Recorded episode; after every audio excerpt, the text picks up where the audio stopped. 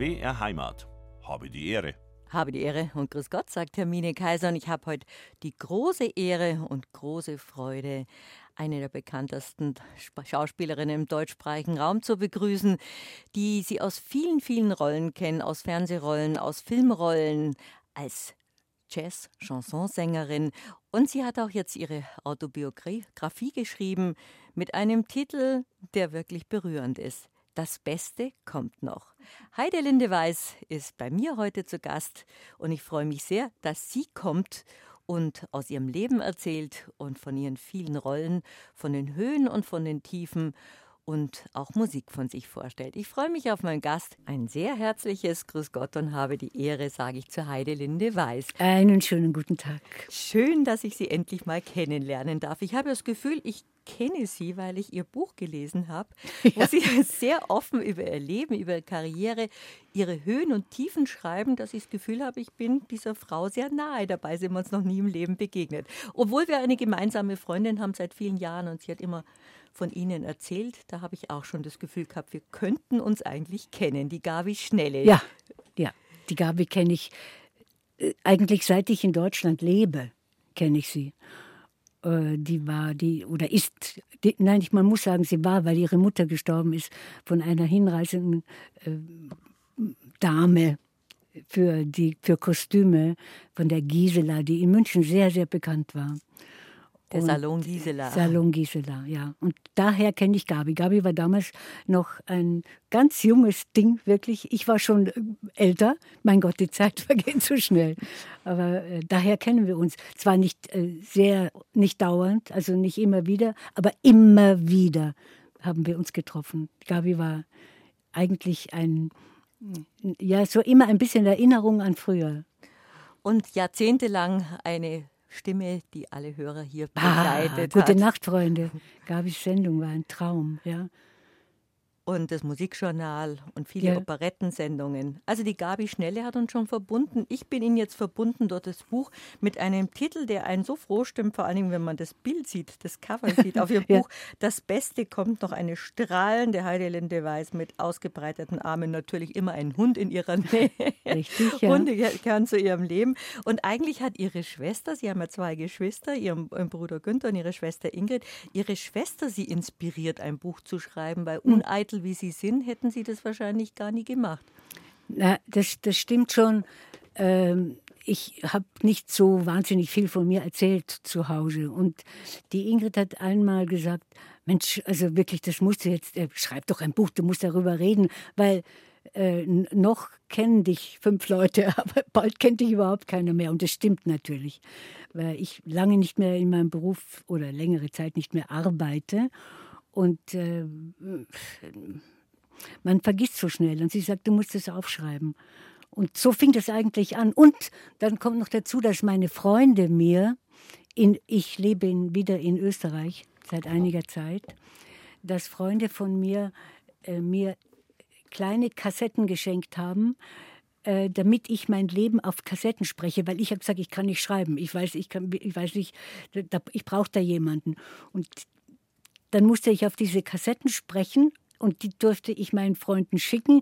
Die haben das, äh, eine Sekretärin von irgendjemand hat das abgetippt und dann kriegte ich das wieder und dann konnte ich das einfach in Ruhe ordnen und schreiben und äh, alles, was ich auf die Kassetten geredet hatte, konnte ich dann aufschreiben. Aber ich musste mich nicht anstrengen, sondern ich konnte wirklich eigentlich schon in meinem Leben suchen, was ich aufgeplappert hatte. Aber äh, geplappert klingt es nicht. Es klingt sogar, nein, es klingt auch so authentisch. Sie haben es ja eigentlich geschrieben, Sie haben es bloß nicht abgetippt. Richtig, es, ja. ist schon wort, wortwörtlich Ihr Leben erzählt, das ja auch ein spannendes Leben ist. Und äh, wie ich gerade gesagt habe, Sie sind ja auch äh, sehr uneitel. Sonst bei Schauspielern ist es eine Anreihung von Anekdoten mit berühmten Persönlichkeiten. Sie erzählen von den Begegnungen mit ber berühmten Kollegen. Sie erzählen aber auch von ihren Höhen und Tiefen. Und ich finde es auch sehr mutig von Ihnen, dass Sie das so aufblättern, was in Ihrem Leben alles geschehen ist. Und das waren ja nicht nur fantastische Rollen und wunderbare Begegnungen und große Erfolge, sondern das waren auch traurige Geschichten und das widerspiegelt so ihre Persönlichkeit, glaube ich, dass sie so eine Stehauffrau sind, die immer wieder sagen, das, es geht weiter. Es muss weitergehen. Ich will, dass es ja, weitergeht. das Beste kommt noch. Stammt der Titel von Ihnen oder ist das, ja, Ihr, ist das Ihre Lebenseinstellung? Das, nein, nein, das ist, äh, äh, das ist auch meine Lebenseinstellung, weil es war merkwürdigerweise immer, wenn irgendwas auf mich zukam, was mir nicht gelungen ist. Und es war jemand dabei, der gesagt hat, reg dich ab, das Beste kommt noch. Das hat mich wirklich mein Leben lang begleitet. Und der zweite Satz, der immer wieder kam, auch wenn ich vor Aufgaben stand, die mir unbewältigbar oder wie sagt man da unbewältigt. Das klingt, das, wissen klingt was, das, das, Wort ist, das ist schön, das ist neu. Gut. Hat gesagt, du kannst das. Das war auch so etwas. Und es hat mich natürlich immer angespornt. Ja, so ist dieser äh, Das Beste kommt noch Titel entstanden. Das haben andere zu, sich, zu Ihnen gesagt und Sie auch zu sich. Du, du kannst das. Und Sie haben ja wirklich sehr früh Ihre Karriere angefangen titelgebend für ihr Leben. Auch Hans im Glück war, glaube ich, das, das erste ja. Stück, das Sie ja. als Schulkind spielen durften. Und ja. da haben Sie buchstäblich schon die berühmten Bretter entdeckt, die Ihre Welt dann bedeutet haben. Also Sie haben ziemlich früh gewusst, dass Sie Schauspielerin werden wollen. Na, ich wusste eigentlich nicht, was das ist. Ich war, äh, das kam so, dass äh, eine befreundete äh, Lehrerin meiner Mutter, die hatte ein, in Österreich eine kleine Schulwanderbühne, eine kleine Bühne, die nur für Schulen gespielt haben. Es war Unterricht. Also die Kinder wurden quasi in, äh, statt Unterricht in ein Theaterstück geschleppt. Und äh, diese, das war unglaublich erfolgreich damals für Kinder, nur für mhm. Kinder. Und dann hat die einmal gefragt, sag mal, äh, die Heidelinde, die, die ist immer so lustig und sie ist beim Pater Adolf, das war so eine Institution, äh, wo ich halt wie alle Kinder mitgespielt habe, so, also nichts Bedeutendes die sollen kommen und wir spielen Hans im Glück und die Frau, die das spielen soll, die ist krank und die könnte doch so für drei, drei Wochen da mitspielen. Und das habe ich gemacht natürlich, weil ich nicht gerne in die Schule gegangen bin. Das da habe ich geschwänzt. Und das habe ich dann getan und dann äh, äh, war das so, dass die Menschen, die dabei waren, die Schauspieler, gesagt haben, die muss dabei bleiben, das ist was für sie. Und da war ich aber 15. Und eigentlich schüchtern. Und, äh, und, ihre große Freude war das, in Rollen zu schlüpfen, andere Personen, ja. Persönlichkeiten darzustellen. Ja, das war, ich war, ich war nicht sehr selbstbewusst. Und, aber ich war, wenn ich was andere, wenn ich wer anders war, dann war das einfach. Das ging, äh, ist mir sehr leicht gefallen, also jemand anders zu sein. Mhm.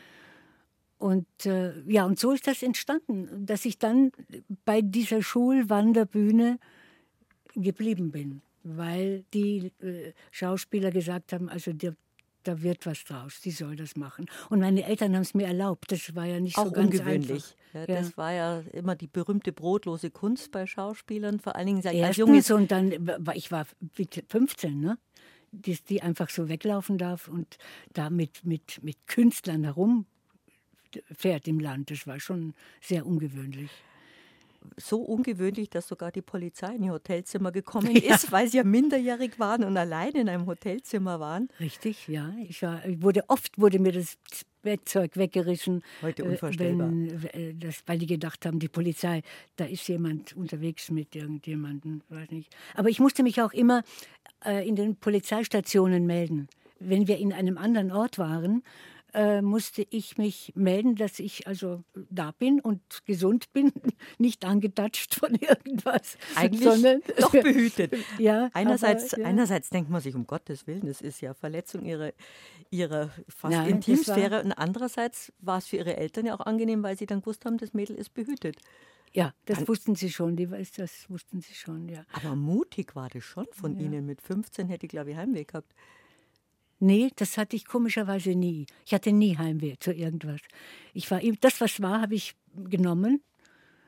Aber äh, ich habe mich nie irgendwie so nach irgendwas gesehnt. Aber ich war da immer äh, sehr frei. Das Beste kommt noch, der Titel Ihres Buches. Ihre Schwester hat Sie inspiriert und Sie haben selber vor ein paar Jahren gesagt, irgendwann muss ja mal Schluss sein. Das hört man auch selten von Schauspielern. Ich habe immer gedacht, die ein, ein, Schauspieler mag gar nie aufhören, weil das nicht nur Beruf, sondern auch Berufung ist. Dass man dann sein, sein Spektrum einfach noch mehr erweitert, was ja bei Ihnen ohnehin sehr, sehr groß ist. Ja, also es ist so, ich habe natürlich äh, bedingt äh, freiwillig aufgehört. Ich habe aufgehört, A, weil ich sehr krank wurde, äh, immer wieder und, und das ging mir dann so auf die Nerven, dass ich gesagt habe, nein, also das lasse ich es. Und weil auch, äh, weil ich aus Deutschland weggegangen bin. Ich habe ja 50 Jahre hier gelebt und äh, bin eigentlich Österreicherin und bin dann wieder quasi im hohen Alter nach in meine Heimatstadt zurückgegangen. Wobei Sie ja auch inszeniert haben. Sie haben viel produziert. Sie haben Musik gemacht. Darüber haben wir ja noch die zwei Stunden Zeit zu ratschen. Aber für sich beschlossen, nicht nur aus gesundheitlichen Gründen. Jetzt höre ich auf. Jetzt gehe ich wieder zurück nach Kärnten. Kärnten. Nicht nach nur Kärnten. Österreich, ja. nach Kärnten. Ja. Ich habe also äh, äh, erstmal, weil ich geheiratet habe, einen Sachsen, bin ich nach Deutschland und äh, 1960 und habe dann quasi 50 Jahre hier gelebt. Und als ich gesagt habe, jetzt höre ich auf, jetzt, äh, äh, es ist ja auch so, wenn man eben älter wird, merkt man, man hat, das Leben verändert sich doch sehr. Man selbst glaubt zwar, man ist immer auf dem, auf dem Punkt, es kann nichts passieren, aber man merkt herum, die Menschen verändern sich sehr, das Leben verändert sich, äh, man verliert Freunde, Weggefährten, Kollegen. Weggefährten, Kollegen. Und irgendwann habe ich gedacht, na, also ich mache ich mach dieses ewige. Und ich wollte auch nicht, dass irgendjemand auf mich Rücksicht nimmt, wenn ich mal vielleicht wirklich Ohrgerät, was ich nicht brauche, Ohrgerät oder was, oder herumlatsche. In, na, wollte ich nicht. Gesagt, na, lieber weg und man denkt eigentlich mit ein bisschen Freude noch an mich, als dass man sagt, ja, immer noch kommt die da, um Gottes Willen. Die, richtig, wieder, die richtige deswegen, Einstellung. Ja. Ich glaube, Sie haben es bei Kollegen auch oft genug erlebt, dass sie gedacht haben, jetzt tritt halt ab. ja, ja. Es ist ja toll. Wir brauchen ja auch alte Leute in unserem Beruf. Ja. Das ist ja ganz wichtig. Aber fitte alte Leute. Was ja eigentlich sind. Sie haben es ja für sich selber beschlossen. Wobei bei Ihnen, ich habe ich hab gestern noch ewig lang im Internet alte Geschichten von Ihnen angeschaut. Ich meine, ich kann mich noch genau erinnern, wann ich Sie das erste Mal gesehen habe. Das war, als es noch Straßenfeger gab. Da gab es ja wenig Programme und das müsste 1970 gewesen sein. Da war ich zehn.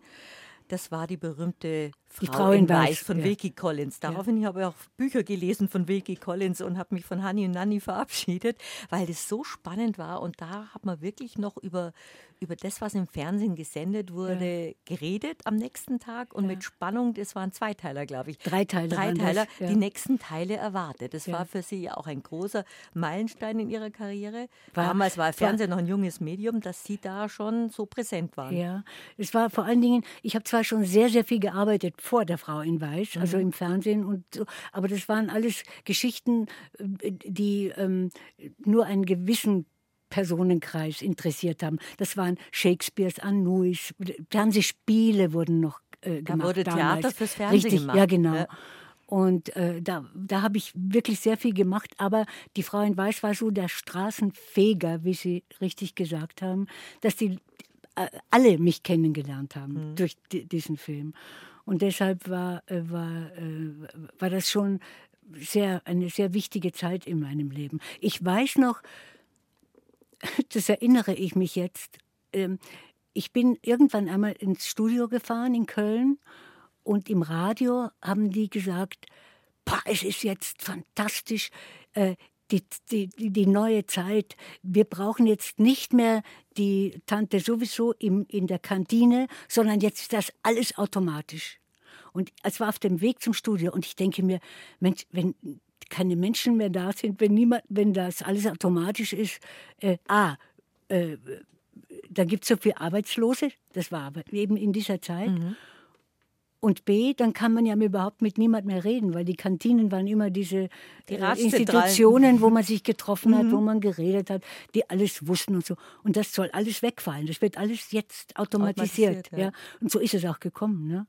Aber, aber und ich dachte mir, dass die nicht daran denken, dass die nicht, dass die nicht daran denken, dass das nicht geht, dass man ja die Menschen braucht. Aber die Menschen braucht man wirklich kaum noch. Das und, ist traurig. Und damals ja. war die Technik zwar für damalige Verhältnisse neu, eben Fernsehen.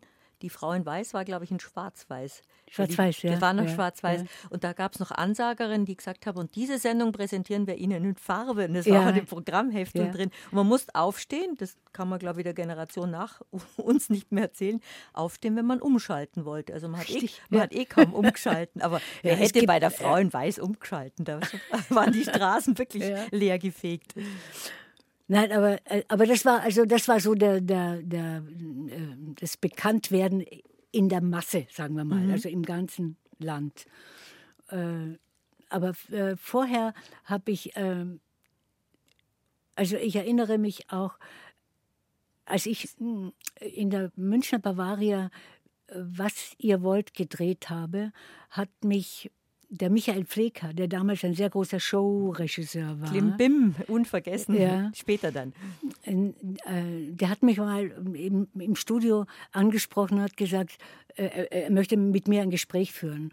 Und der hat damals mh, eine, eine Show äh, inszeniert äh, für die Bavaria zum Geburtstag von ähm, Alex Möller, der, ähm, der Vorsitzender war von der Bavaria und bababa.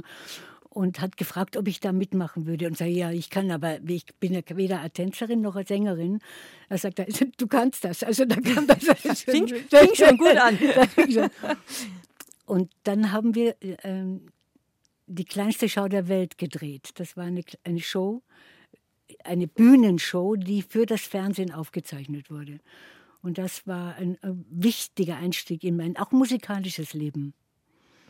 Also Sie sind ja da sehr vielfältig aufgestellt, aber Sie haben auch immer Menschen gehabt, die nicht nur Sie inspiriert haben, sondern die Ihnen auch Sachen zugetraut haben und gesagt Immer, haben, ja, ja, ich weiß, ich sage, es war immer einer auch. da, der gesagt hat, mach das, kannst das.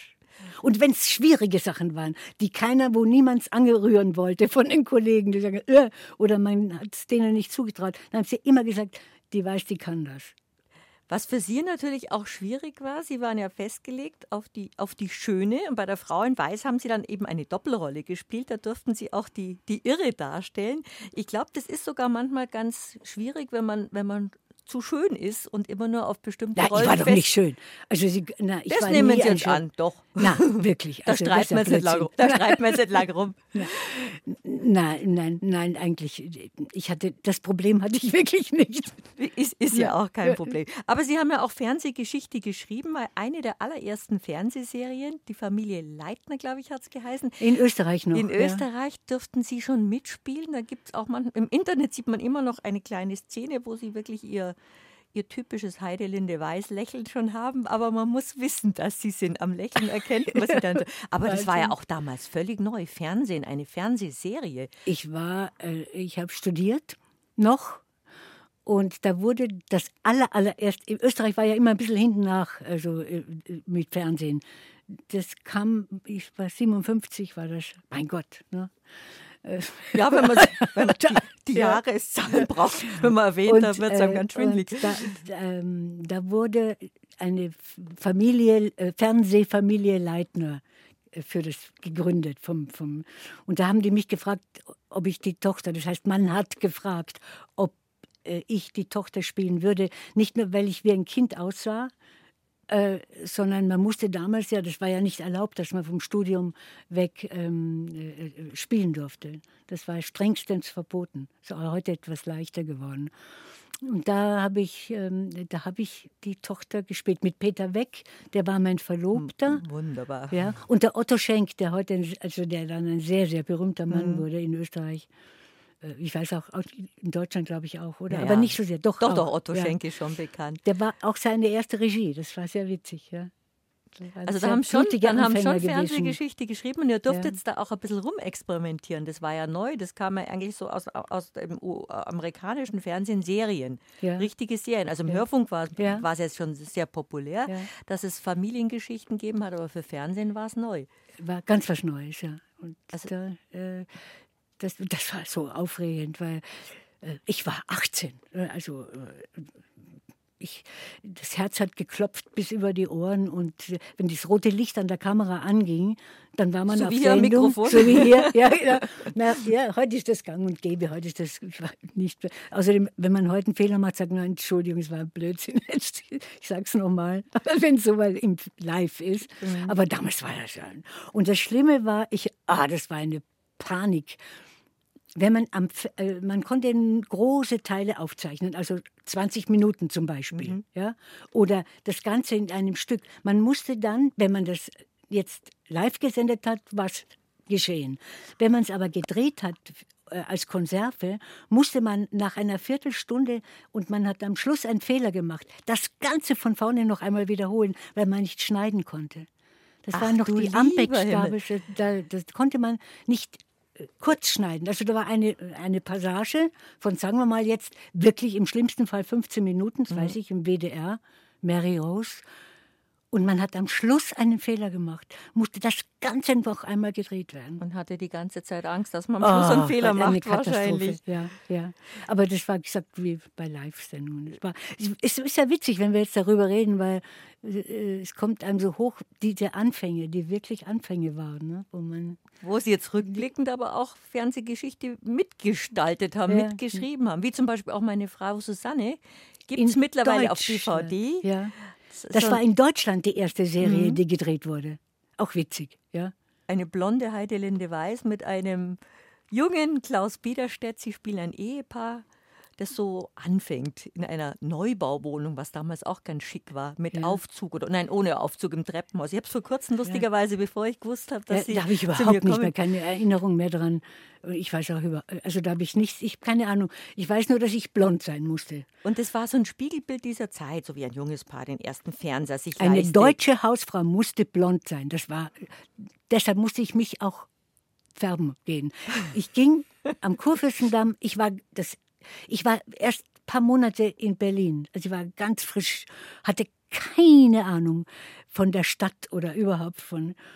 Und man sagte, also wir machen das. Erik Ode hatte die Regie. Also den wir als Fernsehkommissar kennen. Ja. Also viel, manche doch. ja. Äh, er möchte das mit mir machen, aber ich muss blond sein. Und dann bin ich im, am Kudamm zum Friseur gegangen und wurde blond gefärbt und war so unglücklich, dass ich, ich war wirklich dem Heulen nah, ging über die Straße, setzte mich ins Café Kranzler, rief meinen Mann an und sagte, bitte hol mich ab, ich traue mich nicht auf die Straße, weil ich dachte, jeder kennt mich, jeder weiß, dass ich jetzt ein Blödsinn, aber ich war fix und fertig. Und der kam dann und äh, hat mich gesehen und kriegte einen solchen Lachkrampf, hat aber dann ein Glas Sekt bestellt, werde ich nie vergessen, und hat gesagt, auf die deutsche Frau. Das, das. Die Serie war aber ein unglaublicher Erfolg, aber erst zwei Jahre später. Denn wir haben gedreht für das Adenauer Fernsehen. Das war damals das heutige ZDF. Mhm.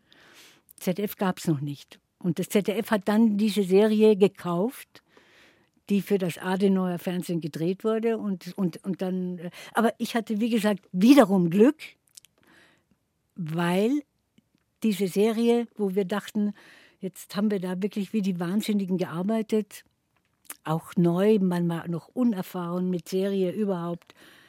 Mein Gott, wir haben gedreht wirklich jeden Tag, auch am Samstag, von früh, wirklich früh bis abends, manchmal um sieben. Und es war eine Mörderarbeit. Und dann dachten wir, so, jetzt ist Adenauer Fernsehen pleite, jetzt ist das alles umsonst gewesen. Und dann kam das ZDF und die haben es gekauft. Lustig, es ist auch eine Folge drin, wo sie sich als junge Ehefrau, eben mit Ehemann Klaus Biederstedt, total in einen Hund verlieben und dann am Schluss drei Hündchen haben. Ach so, das weiß ich gar nicht. Ich kann mich überhaupt nicht mehr Seltsamerweise in den nachfolgenden Folgen kommt es gar nicht mehr vor, dass sie dann Hunde haben. Und eine große Hundeliebhaberin sind äh, sie ohnehin. Das ist, dann also, bin ich ja geworden. Das ja. merkt man auch in der Rolle ganz deutlich. Wir trinken Kräutertee. Dabei haben sie eigentlich ihre Karriere begonnen, um sich endlich mal einen Espresso leisten zu können. Das war für sie so der Inbegriff von jetzt kann ich es krachen lassen ein ja. Espresso trinken gehen. Ja, ähm, bei uns in Villach gab es damals so ein, ein geflügeltes Wort. Man ging auf dem Hauptplatz, man hat sich getroffen, hat sich zugewinkt und hat gesagt, was ist, geh mal auf ein Espresso. Und es war an jeder Ecke ein kleines Espresso. Ist ja so nah das an kannte Italien. man. Villach ist 20 Kilometer von der Grenze entfernt. Zu Italien. Und das war so, es war sehr italienisch, die ganze Stadt. Und meine Eltern waren befreundet mit einem Holzhändler, äh, und äh, das war auch, waren auch Freunde von uns, also so Kinderfreundschaften und sowas. Und äh, das war für mich, und die waren reich für mich, Holzhändler, die waren, alle Holzhändler waren reich, da dachte ich immer. Und ich möchte einmal so reich sein, dass ich wie die so einfach auf der Straße gehe und ganz locker sage, was ist, geh mal auf einen Espresso. Das war für mich der Inbegriff von Reichtum. Ich denke da heute auch noch oft daran. Das ist nun wirklich 100.000 Jahre her. Ist, ich denke immer noch dran. Und wann war es der erste selbstverdiente Espresso? Das wissen Sie jetzt nicht mehr. Na, das weiß ich nicht mehr. Aber das war so, wenn ich es mal geschafft habe, dann Ja. trinkt man Ja. Espresso. Es war noch in Wien, als ich anfing zu studieren, war das auch noch nicht so einfach. Äh, da war auch, ähm, ich weiß, ich hatte manchmal acht Schillinge noch übrig im Monat, weil das Zimmer kostete 500 Schillinge Miete. Ich glaube, sieben Schilling waren immer Magel, oder? Sieben Schillinge Ja. ein Mark, ja. Mhm. Also das war wirklich, äh, ähm, war, nicht, war nicht so einfach, aber lustig, war schön, war schön. Vielleicht auch rückblickend, wobei Sie waren ja jung und da ist einem alles relativ wurscht. Hauptsache, weiß vor ja allen Dingen, Sie durften Ihren ja. Traumberuf machen, Ja, Schauspielerin ja. sein und gleich auf die Bühne. Ja, ja. Äh, ich, da hatte ich wirklich ein, ein Riesenglück, dass ich äh, ein äh, Professor bei uns äh, im, im Seminar, im Reinhardt-Seminar, hat mich geholt in die Kammerspiele der Josefstadt, weil er mich ausprobieren wollte. Er hatte das Gefühl, ich wäre talentiert und er könnte mich ausprobieren. Und ich bin dann, habe das auch gemacht. Das war ein Einspringen für eine Kollegin. Das war nicht von vornherein geplant, weil das ja, wie gesagt, nicht erlaubt war. Äh, und, äh, und das kam so gut an, dass ich also aufgrund dieses Einspringens ähm, einen Vertrag bekam für das Theater in der Josefstadt. Und da war ich schon sehr, sehr stolz, weil ich für mich habe ich eigentlich alles, mehr wollte ich nicht. Das war für mich der Inbegriff von diesem Beruf. Und, dann das gleich so jung äh, zu erreichen. Was war das nochmal für eine Rolle? Das war meine, das war das, äh, diese allererste Geschichte in den Kammerspielen war, äh, hieß, oh Gott, wie hieß das? Auf jeden Fall Peter Weck war mein Partner. Wieder. Er- Nein, das war das erste Mal überhaupt. Nein, das zweite Mal, weil ich habe ja schon diese Fernsehserie äh, von der Schule aus gemacht. ja. Ja. die Leitners. Also das ging so ineinander. Aber das war wirklich, äh, äh, na, ich habe vergessen, wie das, wie das heißt, wie dieses Stück hieß. Egal. Peter Weck ist auch schon hier im Studio gesessen, auf dem Stuhl, auf dem Sie sitzen, als er in München Theater gespielt hat. Und es war so eine große Freude, mit ihm zu ratschen. Der hat ja auch so vielfältige Dinge getan wie Sie. Er hat das Musical nach Deutschland gebracht. Er hat viele Filmrollen gespielt, Theater, hat selber inszeniert. Also das ist schon ein Beruf mit vielen Facetten, wo man viel machen kann.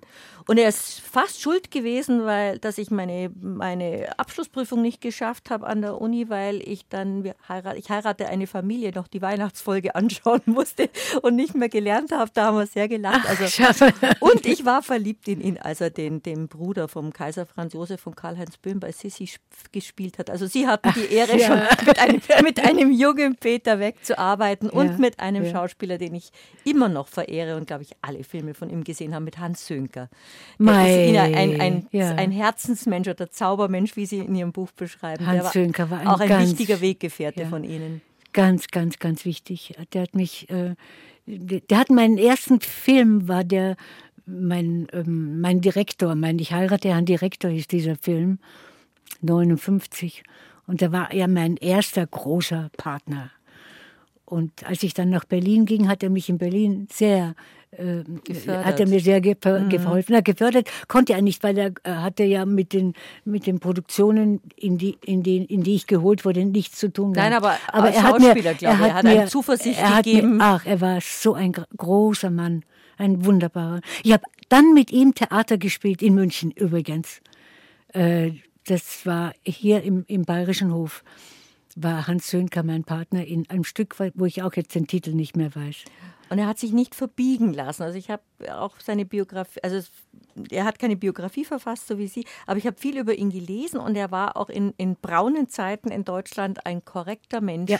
und ein Mensch, der sich nicht verbiegen lassen Absolut hat. Absolut korrekter Mensch, ja. Also es gab wunderbare Menschen, denen Sie begegnet sind. Und Sie haben sich aber auch nicht verbiegen lassen. Sie sind sich ja auch selber getreu geblieben. Und Sie haben einfach vieles machen dürfen. Sie haben klassische Rollen gespielt, sie haben sich aber auch getraut, bei Fernsehserien mitzuspielen. Also sie haben buchstäblich das alles ausprobieren dürfen, was ihr Beruf hergibt. Ja, ich habe, sagen wir mal so, ich war äh, äh, sehr neugierig eigentlich immer auf diesen Beruf, was, was es für Möglichkeiten gegeben hat. Und ich habe alles ausprobiert. Aber als ich gemerkt, also ich habe nichts getan, wo ich mich später dann habe ich später habe ich schon ähm, einige Filme gedreht, wo ich mir gedacht habe, das hättest du dir sparen können. Mal hinterher, wo ich ans Geld, hinterher weiß man ja. Äh, aber ansonsten habe ich, äh, das war auch der Grund, warum ich eigentlich nie in dem Sinn äh, dieser Star geworden bin, weil ich weder, ich wollte keine Serien machen, ich wollte kein Serienheld sein. Ich war immer nur Gast in Serien. Mhm.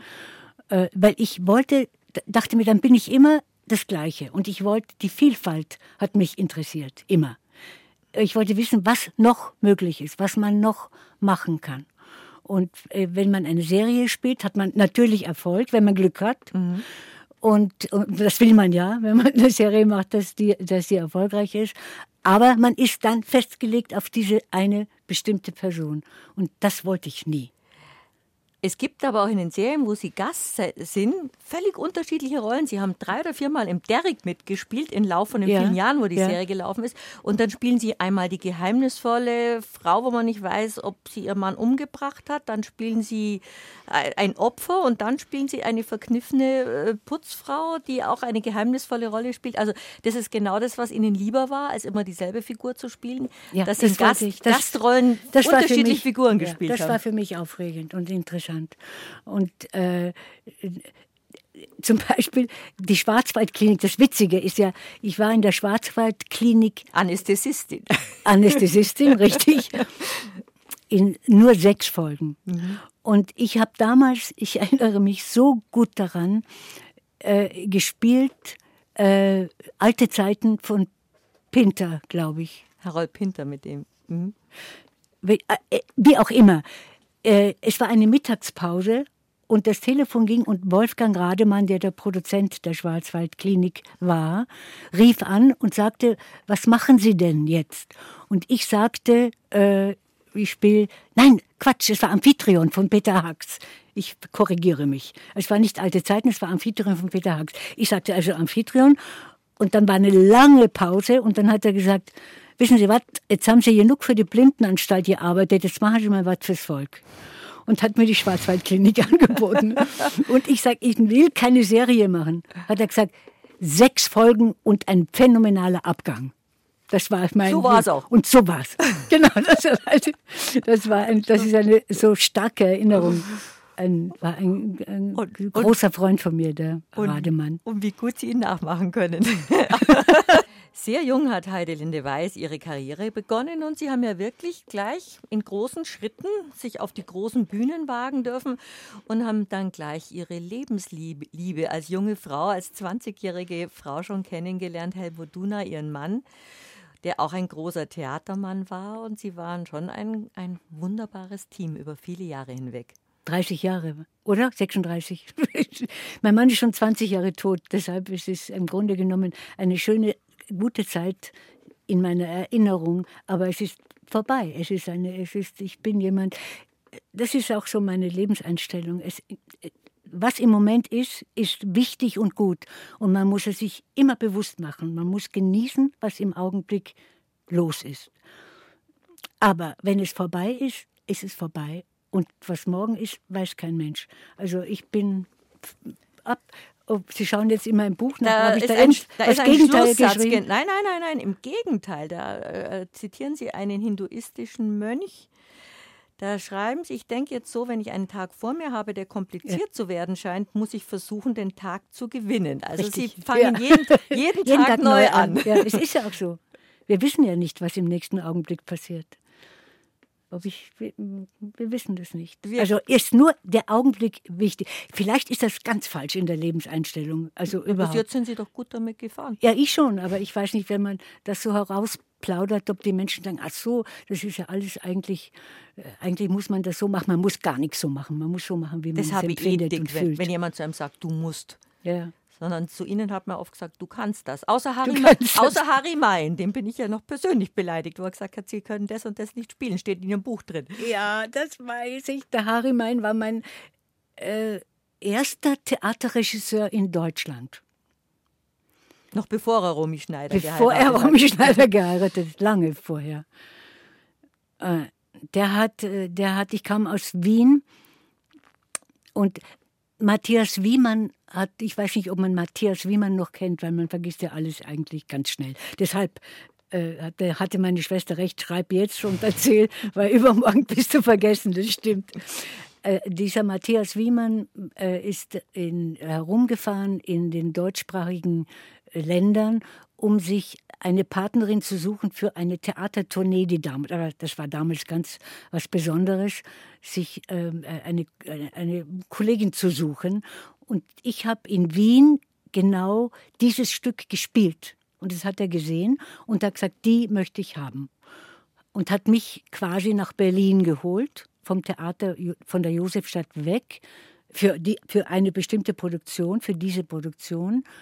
Äh, und äh, da habe ich, da saß Harry Mein im Arbeitszimmer meines noch nicht Mannes damals und hat mich so wirklich von oben bis unten gemessen und hat gesagt, Sie wollen die Sophie spielen? Also in, mit einem solchen Abscheu. Also ich habe mir nur gedacht, na bitte, ich möchte wieder nach Wien, ich möchte nach Hause, ich will weg von diesen, ich will das nicht. Es war demütigend, wirklich war. Und ich war auch, ich war halt, ich war ja, ich war ja, ich war nicht so ein, "Ah, jetzt kommt jemand, sondern ich habe immer gebraucht. Ich habe immer länger gebraucht, bis mich jemand akzeptiert hat. Und äh, ja, und, und äh, aber ich habe es gemacht, dieses Stück äh, äh, von Anouilh, äh, äh, Die Sophie. die Sophie. Ich habe sie gespielt. Und der Harry Main hat sie dann wahrscheinlich bewundert. Oder Ja, hat der hat mich, doch, doch, doch. Wir haben uns dann über Gespräche natürlich näher kennengelernt. Und äh, doch, wir waren auch nicht befreundet, aber wir waren über viele Jahre immer wieder sehr bekannt. Und ich habe ihn auch getroffen in der Zeit, wo er, wo mit der Romy, wo das auseinander, das war furchtbar. Also der war so deprimiert und so unglücklich und das war kurz bevor er sich umgebracht hat. Ist auch nie drüber hinweggekommen. Nein. Aber in der Zeit haben sie sich in ihren Mann verliebt. Ja, er sich in mich zuerst. Also das war umge das war hat ein bisschen gedauert. Er sich in mich. Er hat mich überrumpelt. Und sie haben sich überrumpeln lassen. Ich Ja. meine, sie war ein junges Mädchen und Helmut Ja. Duna war der, Ja. der große Theatermann. Damit Das war mein Mann war äh, 21 Jahre älter als mein Vater. Nein, ein Jahr älter. Ah, ein, Ein Jahr älter. Entschuldigung. Also 21 Jahre älter als Sie und ein Jahr älter als Ihr Vater. Genau, ja. Ich wollte der, ein, der Unterschied, der Unterschied war. Und zwischen 20 zwischen und, mir, zwischen 20, und 40, das waren 40 ist ein großer Unterschied, ja. Und äh, wie gesagt, also mein, mein Vater war ein Jahr älter als mein Mann. Das war schon also ein bisschen happig. Ja. Wobei Ihre Eltern sind ja auch Jungeltern geworden. Sehr Die jung. waren ja auch ein junges Paar gewesen. Ihre Mama, glaube ich, 18, Ihr Vater 20. 20, ja genau. Ja. Dann, dann ist einfach die Generation jung Ja. geblieben. Ja, ja. Hat, hat eine Weile gedauert, aber dann hat das sehr gut funktioniert. Dann, ne? Und ich bin ja auch weg von zu Hause. Ich bin ja dann äh, schon. Sie waren ja schnell unabhängig. Ja. Sie haben gerade gesagt, wenn es rum ist, ist es rum. Wir sprechen auch in der zweiten Stunde über Ihre Karriere als Jazz-Chansonsängerin. Oh, Aber ich habe jetzt noch ein Lied entdeckt, gerade eben bei uns im Archiv. Das passt jetzt zu dem, was wir gerade besprochen haben. Heide Linde Weiß singt Vorbei, vorbei.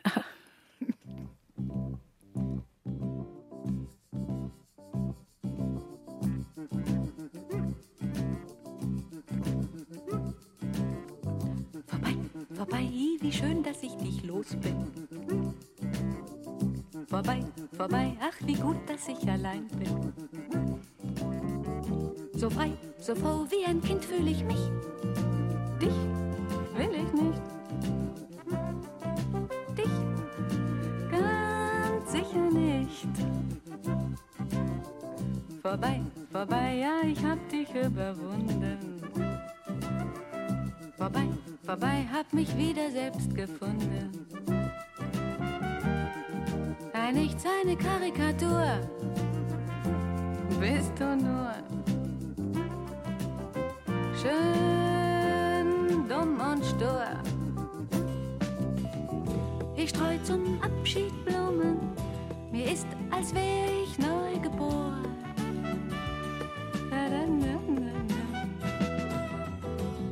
Ich bin so ungeduldig, ach geh doch endlich, lass mich stehen. Schau, ich will dich nie mehr sehen. Unser Ratsch ist Gott sei Dank noch nicht vorbei, Heidelinde Weiß. Wir werden auch in der nächsten Stunde von Ihnen Musik hören. Das ist ja auch eine Ihrer, ihrer vielen Karrieren, wobei Sie es nie hintereinander hatten, sondern immer parallel. Theater, Fernsehen, Film, Chansons. Ja, das war auch, ein, ein, als das anfing, äh, äh war, ähm, ich habe gemerkt, dass ich, äh, ich habe angefangen eigentlich, als ich in einer Krankheitsphase war und äh, mich nicht sehr gut bewegen konnte. Mhm. Und äh, da hat ein, ein Musiker, äh, der Christian Schulze, mir in die Klinik hier in München, ins Max-Planck-Institut, Musik gebracht zum Zuhören. Einfach nur so. Und, äh, äh und ich habe Texte gemacht auf diese Musik, aber eigentlich nur, um mich zu äh, beschäftigen. Nicht äh, um, äh, dass ich das, also selbst singe, davon war überhaupt nicht die Rede. Nichts tun gibt es bei Ihnen sowieso nicht. Und, äh, äh, und dann habe ich Texte drauf gemacht, die ganz witzig geworden sind, wie zum Beispiel auch das Vorbei, Vorbei oder so böse. Ich hatte immer so einen Hang zu bösen Sachen, wirklich. Und der hat dann gesagt, hör mal zu, du musst das selber singen. Und dann haben wir quasi dann, und dann sagt er, du musst eine Platte machen. Und das ist mir passiert, es ist mir passiert, sagen wir mal so. Und, äh, und der erste Platte war dann, ich habe ich den deutschen Schallplattenpreis der Phonoakademie Berlin bekommen, wo ich dachte, ich spinne. Das gibt's nicht. Also das äh, wofür? Weil ich das Gefühl hatte, das ist nicht mein Beruf, so war das. Ne? Das ist doch schön, dass Sie ja, so wirklich so wie auf einer Klaviatur alles Mögliche ausprobieren ja, konnten und sagen, ja, Sängerin, Theaterschauspielerin. Aber Säng, ich war nie eine Sängerin, ich hatte ein, habe eine gefühlte Musik, ja. Und ich konnte gut Texte Ach, schreiben. Mit Ihrer schönen Stimme. Vorbei ist unser Ratsch noch nicht, jetzt gibt es gleich in einer Minute die 11 Uhr Nachrichten und dann unterhalten wir uns weiter. Heidelinde Weiß bei mir endlich mal zu Gast, das habe ich mir schon lange gewünscht. Ich freue mich schon auf die zweite Runde, die zweite Stunde.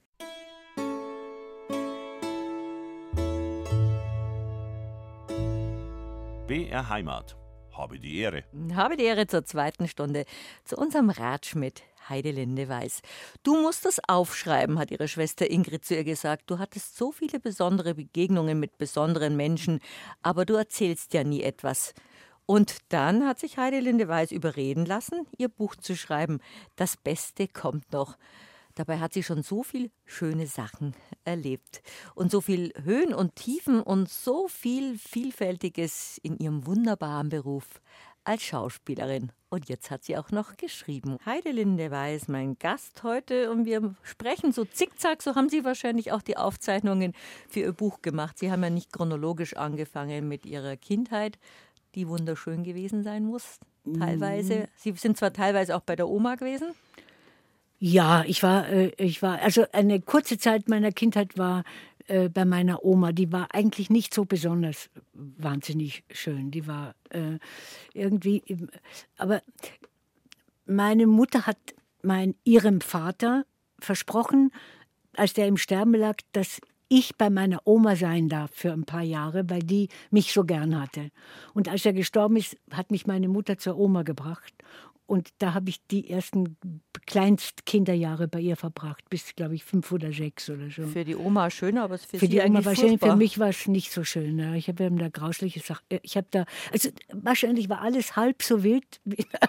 Nur in meiner Erinnerung war das wirklich nicht keine besonders schöne Zeit. Aber, Aber dann meine Kindheit war wunderschön. Aber dann das Schöne des Eltern. Landlebens. Sie haben ja dann ein bezauberndes Dorfleben kennengelernt. Dann bei, bei der, bei der äh, äh, Mutter meines, mei- also Komplizierte diese Familiengeschichte hässliche, ja. Ihnen. also die nicht so schöne Zeit war bei der Mutter meiner Mutter, Mhm. aber bei der Mutter meines Vaters, bei der richtigen Mutter meines Vaters, das war Landleben pur. Das war wunder, wunderschön. Mit Bauernhof und Tieren und Tieren, einer ja. netten Oper. Also das war ganz traumhaft schön, ja. Das hat Sie geprägt. Sie sind ja in diesen Ort auch wieder zu Dörschitz. Ja, da haben wir sind Sie wieder der- zurückgekehrt. Dröschitz. Dröschitz.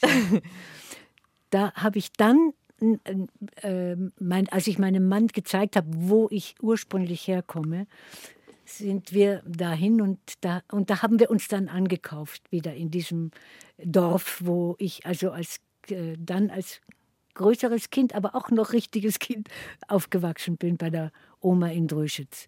Das, war, Das prägt äh, einen dann schon. Das sind, ja, ist dann doch, so ein ja. Locus amönus, ein lieblicher Ort, wo man sagt, das ist alles angesiedelt, Ja. wo ich mich wohlfühle oder Ja. wo ich mich geborgen fühle. Sie haben auch dann lang noch in dem Ort gewohnt. Und dann ist was passiert, was mir eine Lehre fürs Leben sein wird. Habe ich heute früh an Sie gedacht. Ihr schöner Ort, wo Sie auch Kunst gesammelt haben und mit Ihrem Mann glückliche Jahre verbracht haben. Dieses Haus ist abgebrannt, weil eine elektrische Zahnbürste Ja. Einen kurzen verursacht hat Ja. oder einen Brand verursacht hat. Also Ich war, ich war äh, mit meinem Hund unterwegs und ähm, äh, auf dem Rückweg sehe ich so ein Qualm äh, um mein Haus herum. Und ich wusste überhaupt nicht, ich kam nicht auf die Idee, dass das in meinem Haus war, sondern ich kam immer näher und näher und der Hund wurde plötzlich unruhig und lief dann los und wir gehen um das Haus herum und dann sehe ich schon, dass es wirklich herausbrennt aus, hinter dem Haus aus der Küche. Der Albtraum. Und, äh, und ich wusste aber immer noch nicht, was um Gottes Willen da los war. Es war um halb zwei Uhr Mittag. Und, äh, und dann, dann habe ich den gesehen und dann war Feuerwehr und alles. Und das Haus ist richtig ausgebrannt. Also es ist Gott sei Dank äh, ist stehen geblieben, aber es, äh, es ist und es ist alles verbrannt. Ich habe Fotos, Fotos, Bilder, Bild- Bücher, alles. Notizen. Kleider, Schuhe, äh, also Alles. alles, weg. Und äh, äh, ja, ja, das war eigentlich, das war grauslich. Ja, Es war 66, ne, ich, ich kann mich so genau erinnern. 66 an das kann, oder war das 60? Nein, was War wann- spät. 2000, 2006 war das. Ich wusste, die 6 ist, war, Ja. ist mir haften geblieben.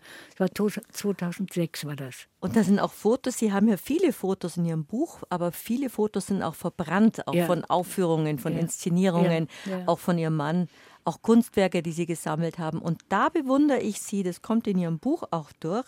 Sie haben ja auch schon viele Schicksalsschläge erlebt, vielleicht wollen Sie auch drüber reden.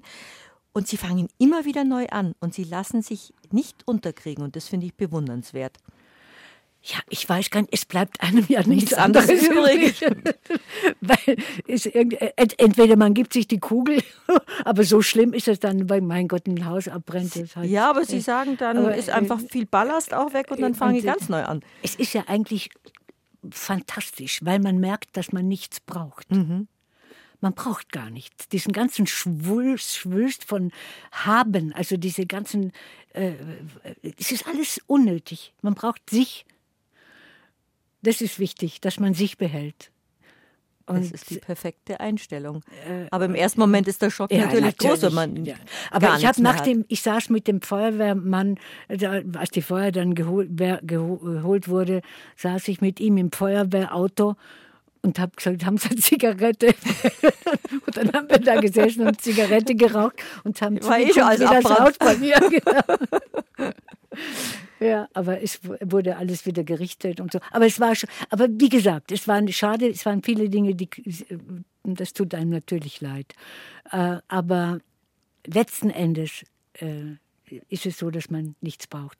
Und als ich ähm, vor wenigen Jahren dieses Haus, was ich wirklich geliebt habe, verkauft habe und mir ein kleines Penthouse in der Heimatstadt in Villach gekauft habe äh, und alles los wurde, was ich nicht gebraucht habe. Man hat viel zu viel um sich herum. Ich war richtig glücklich und ich bin heute unendlich glücklich, weil ich wirklich das Wesentliche habe. Mehr brauche ich nicht. Wir haben in der ersten Stunde darüber geredet, Frau Weiß, dass Sie in einer Folge von Meine Frau Susanne, also eine Ihrer ersten blonden Fernsehserien, eine, eine Folge haben, wo Sie ganz hundenarrisch sind. Und Hunde haben Sie eigentlich auch durch Ihr Leben immer begleitet und waren Ihnen auch treue Begleiter, ja. auch wenn Sie manchmal ein bisschen kompliziert waren, die Vierbeiner.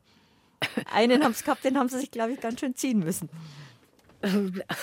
Also äh, ich habe also drei Hunde, also es ist eh nicht so viel in so einem langen Leben, aber äh, äh, mein erster Hund war eigentlich der einzige reinrassige, den ich hatte. Das war ein Rottweiler. Das war, der, das war ein unglaublich schöner Hund und ein zärtlicher Hund. Den, also das war der erste. Der zweite war ein Dorf Bastard, ein kleiner, äh, ein richtiger Hund. Also in der Größe war schon ein richtiger Hund. Also Münden sagt Aber, man Stirnglanderrass. Ja. ja, genau. Das war, das, der hat mich über 14 Jahre, glaube ich, begleitet. Da, mit dem habe ich auch unglaubliche Dinge. Und mein letzter Hund war auch ein Dorfbastard, ein, ein Riesenhund der auch, also der war aber so fantastisch, weil der, den konnte ich in Hörfunk mitnehmen zum Beispiel.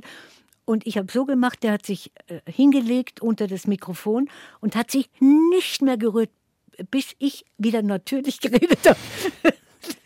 Also ein Radiotauglich, radiotauglicher Hund. Oder auch im Theater, den habe ich äh, unter die, äh, in der Garderobe, unter, unter den Tisch, also den Garderobentisch gelegt.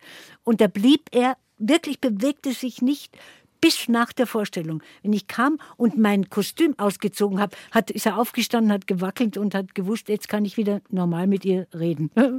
Der Hund. Appla Applaudiert hat er nicht. Nein, Aber hat ja. Hunde haben immer zu ihrem Leben gehört. Das ja. waren treue Weggefährten. Ja. Ja. Sie haben viele interessante Menschen kennengelernt. Wahrscheinlich ist Ihnen, als Sie die Kassetten besprochen haben, nachdem Sie das Buch äh, geschrieben haben, erst gemerkt, wer so alles in Ihrem Leben präsent war. Also es waren berühmte Autoren. Sie waren ja auch in Hollywood.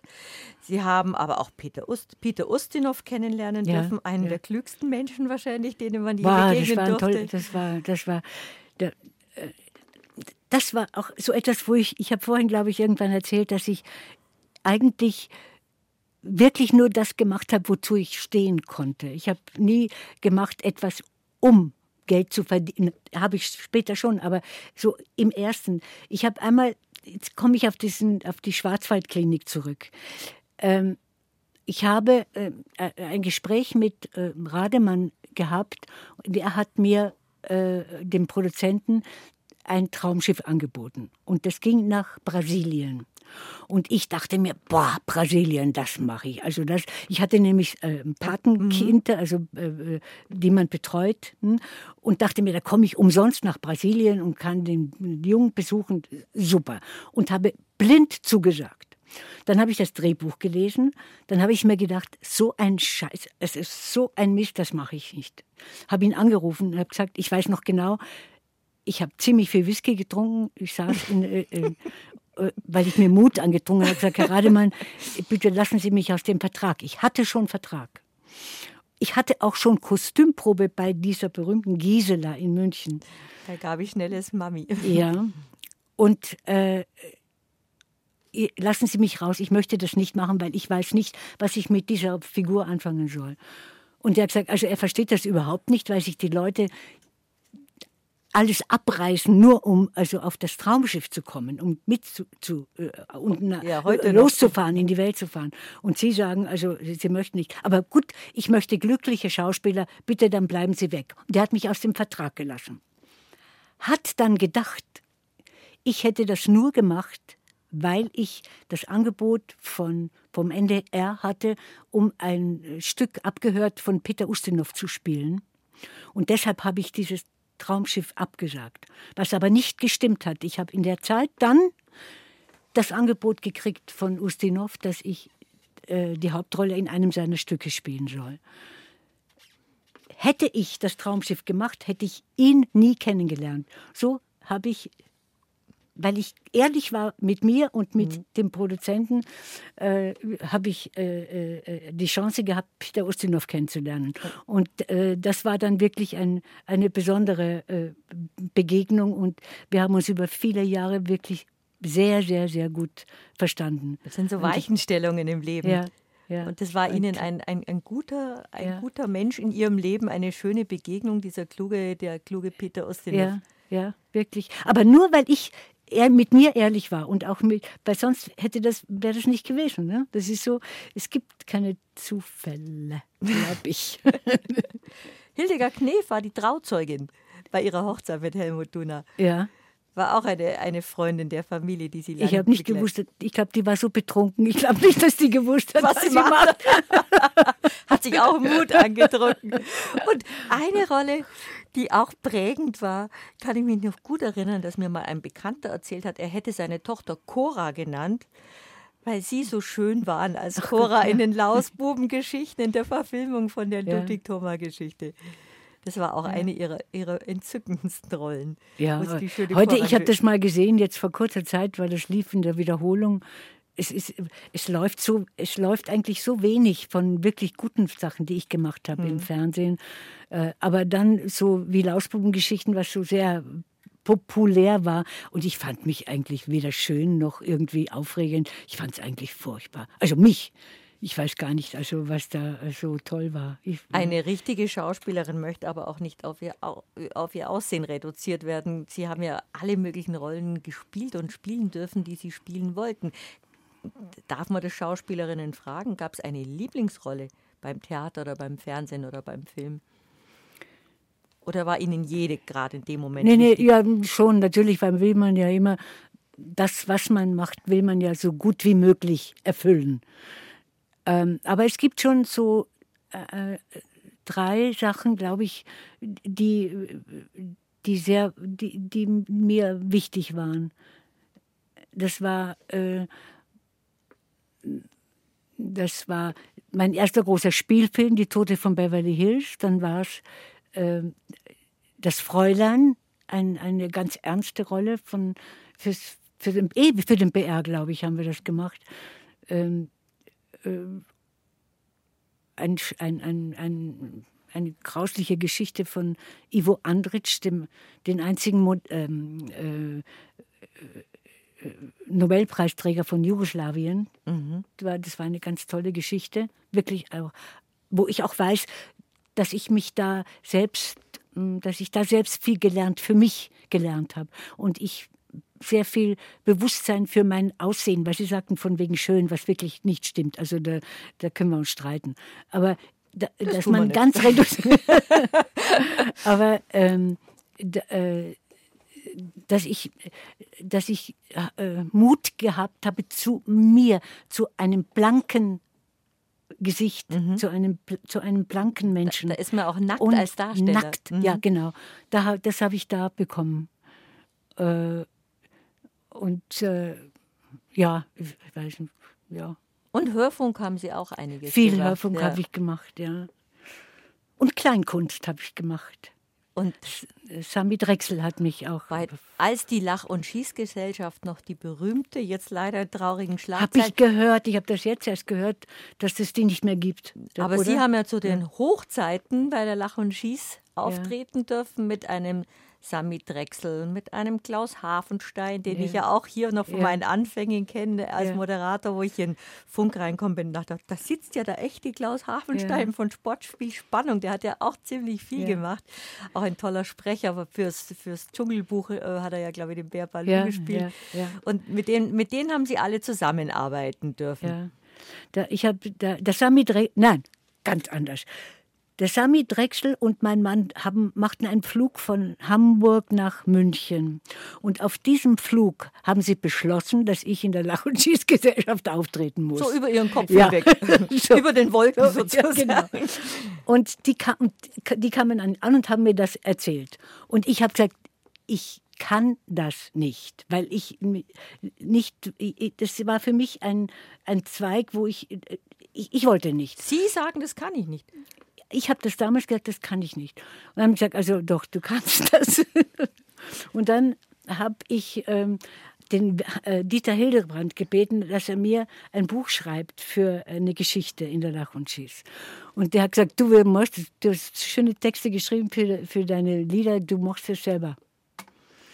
Und dann habe ich selbst mir eine Geschichte geschrieben. Und das war dann wirklich, also äh, das war wirklich für München ein ganz toller Erfolg. Und, und Sie, haben ein, Sie, haben eine CD mitgebracht, Heide Linde Weiß, Rosa und schwarze Lieder. Lieder über die Liebe oder was man dafür hält. Was für ein wunderbarer Titel. Live aus der Lach- und Schießgesellschaft München 1983. Und als wir beide jetzt die CD hier liegen hatten, haben wir beide gesagt, das ist ja schon 40 Jahre 40 her, Jahre wo die. Zeit ja, hin ist. Ja. Jetzt horchen wir mal rein, schauen wir mal, ob ich das technisch... Aber ich sage Ihnen, ich warne Sie, das ist ein böses Lied. Äh, aber gut, wir spielen das. Das spielen wir. Ja. Schauen wir mal, ob es technisch klappt. Auch ein böses Lied kann auf BR Heimat ertönen. Na, schauen wir mal, ob das geht. Ah, da ist der Applaus. Ja. Guten Abend. Rosa und Schwarz stellvertretend für Anfang und Ende.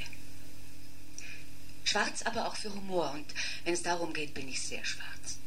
Ein Beispiel.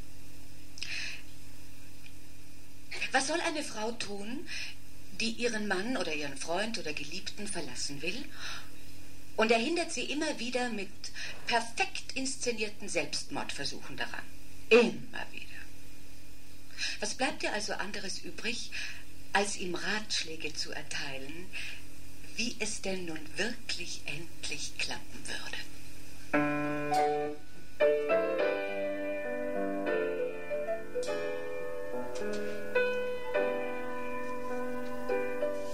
Soll ich dir Tabletten kaufen?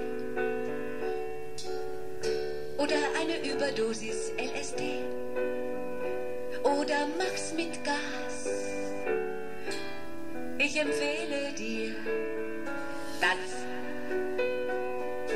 Nein, nimm nicht diesen dünnen Faden.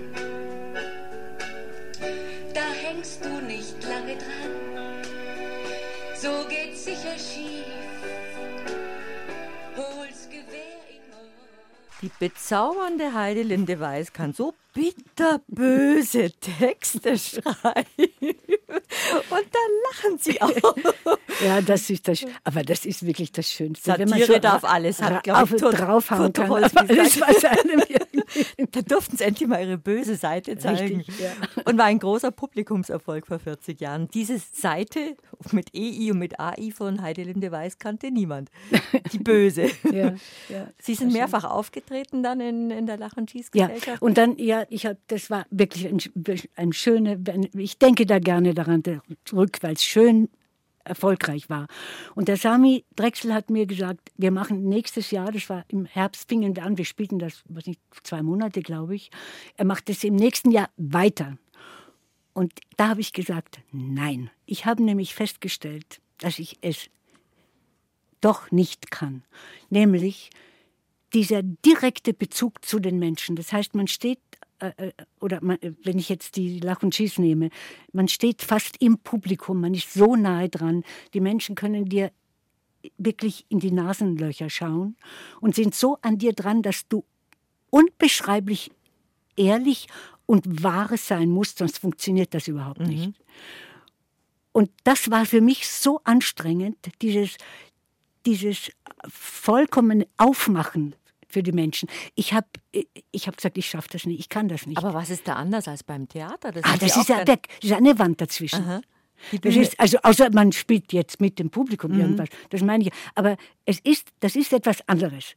Und es ist etwas, ich spiele eine Rolle im Theater. Und hier musste ja. ich ich sein. Ich musste alles, was ich, was ich mache, musste wirklich stimmen. Und, äh, und mit, das war mir einfach, das, ich, ich konnte, ich habe gesagt, na bitte lass mich da raus. Ich mache das nicht. Und ich habe auch dann mit der Musik aufgehört, weil, weil mir das einfach, dieses Herumfahren in den Sendern und dieses, äh, äh, es, es, war, es, es ist nicht mein Bier, aber ich habe es leidenschaftlich gern gemacht. Und sehr gut. Und, und Ihre Stimme hat sich kaum verändert. Also, ja, ja, ja, nein, doch, doch. erstaunlich. Aber es gibt, wenn wir jetzt dabei bleiben, in dieser Zeit, wo ich Musik gemacht habe, es waren ich weiß nicht, fünf, sechs, sieben, acht Jahre, weiß nicht. Äh, ja, ähm, gab es eine Zeit, wo wir sehr viel experimentiert haben zu Hause, in unserem Haus in Kärnten. Mit meinem Bruder Günther übrigens, der zwar mit dem Beruf eigentlich überhaupt nichts zu tun hatte, der war, war Lehrer, für, der war überhaupt ganz was anderes, hat, hat sich auch überhaupt nicht interessiert, aber er hat Musik gemacht. Nicht professionell für, für, also für die, äh, sondern in einer kleinen Öffentlichkeit. Und der hat ähm, äh, jetzt weiß ich, ich weiß es nicht mehr, war erst die Musik da oder war erst der Text da? Also etwas von beiden. Da habe ich ein Lied geschrieben, was nie veröffentlicht wurde. Was es nur, in der Lach und Schieß habe ich es gemacht. Mhm. Äh, was ich zu den schönsten Liedern äh, äh, zähle. Können ja, wir es ja, das abspielen? Können wir, das können wir abspielen. Und das haben Sie den Text geschrieben? Ja. Und, und Ihr Bruder die Musik gemacht? Ja. Ist der auch so böse? Nein, das ist ja ein, ein nettes Lied. Wie heißt es denn? Wo der Regenbogen Wurzeln schlägt. Das hört sich doch schön an.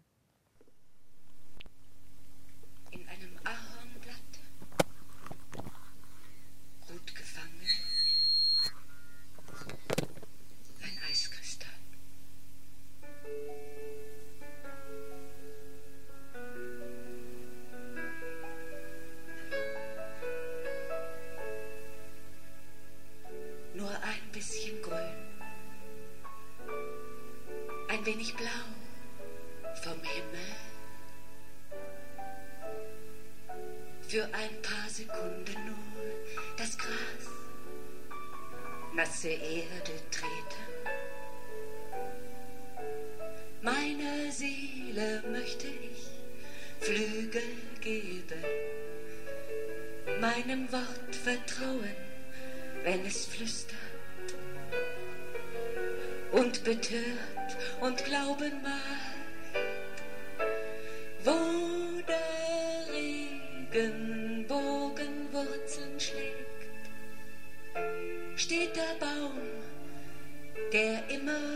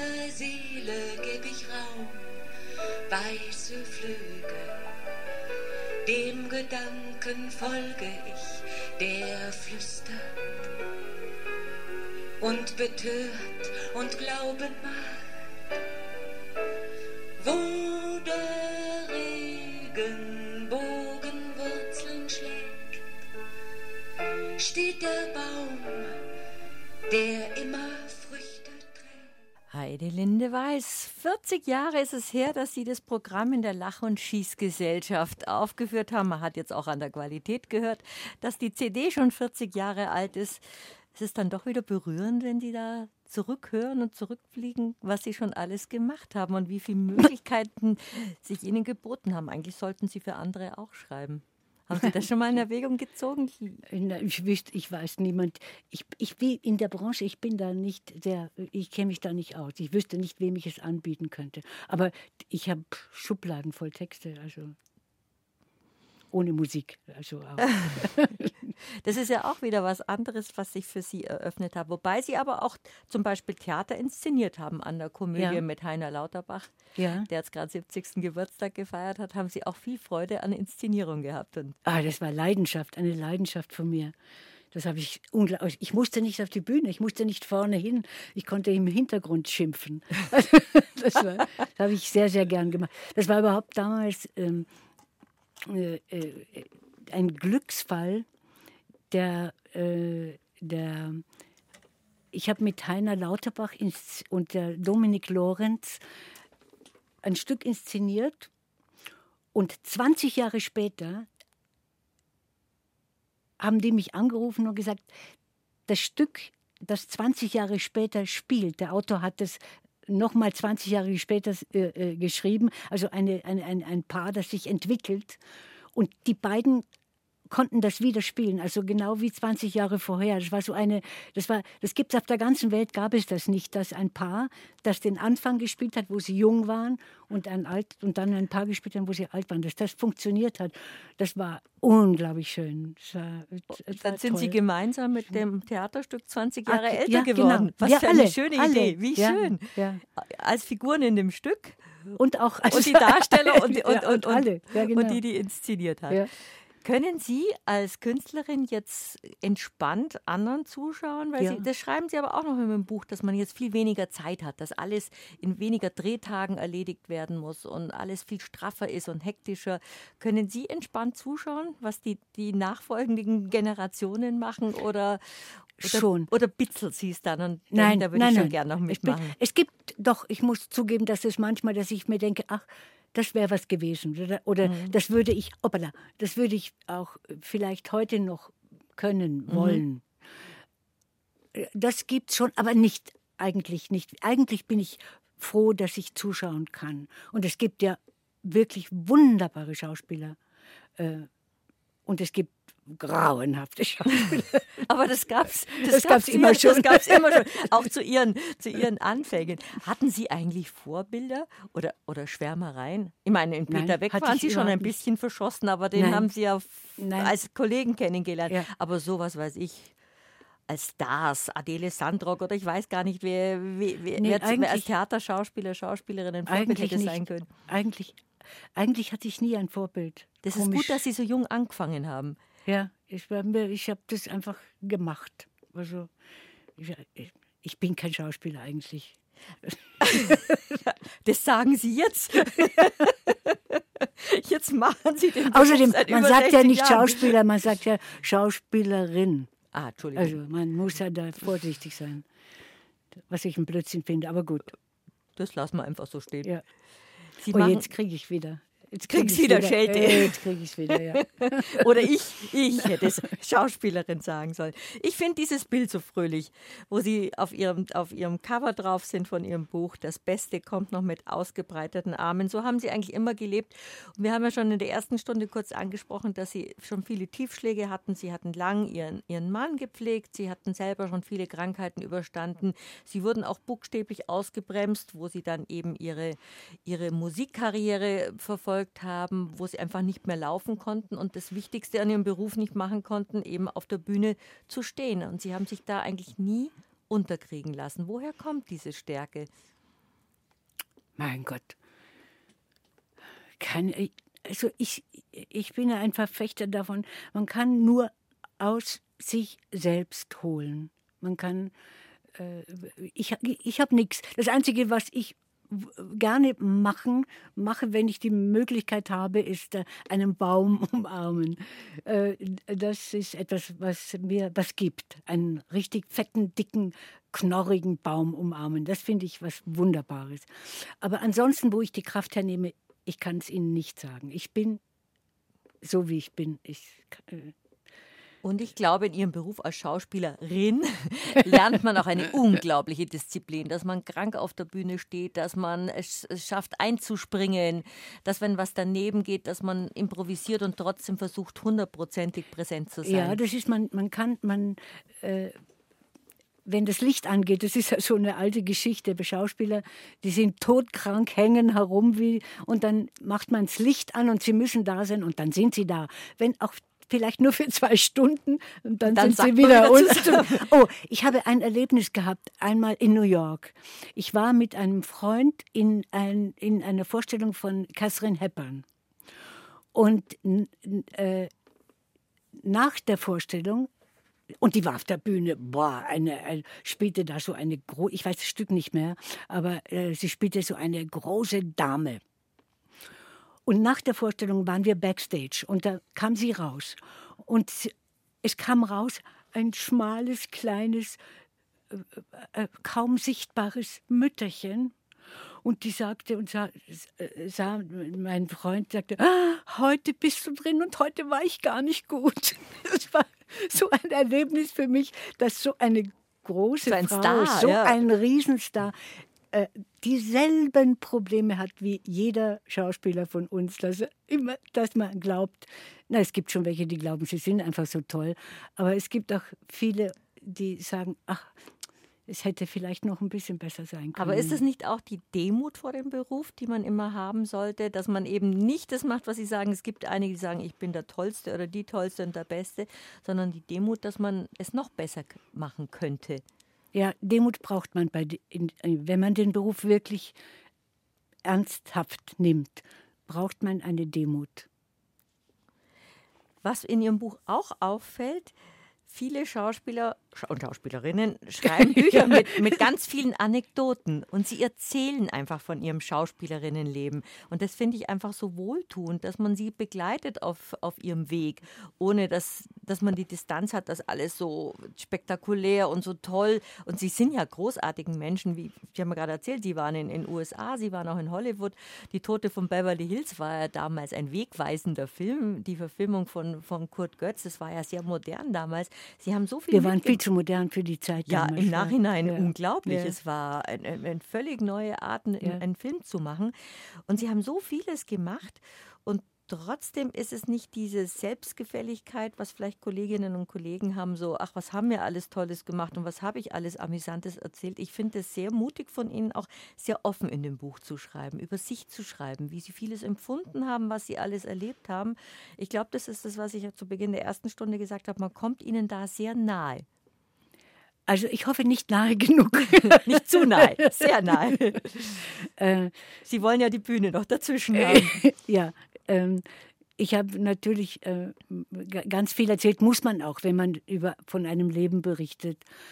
Aber ich habe schon versucht, eine, trotzdem eine Distanz zu bewahren. Denn ich, äh, ich, äh, also ich bin, ich mag dieses Yellow Press Gefasel nicht, was man unwillkürlich machen muss, wenn man sagt, ha, was, also das ganze Gejammere in einem Leben, was man auch erlebt, man muss sich da schon ein bisschen zurückhalten. Ich glaube, man muss sachlich bleiben. Man muss Dinge berichten, die geschehen sind, die tatsächlich sind, aber man muss auch sehr viel einfach nicht sagen. Und Menschen, die ein bisschen was von Menschen verstehen, die denken sich ihren Teil sowieso, was alles nicht dasteht.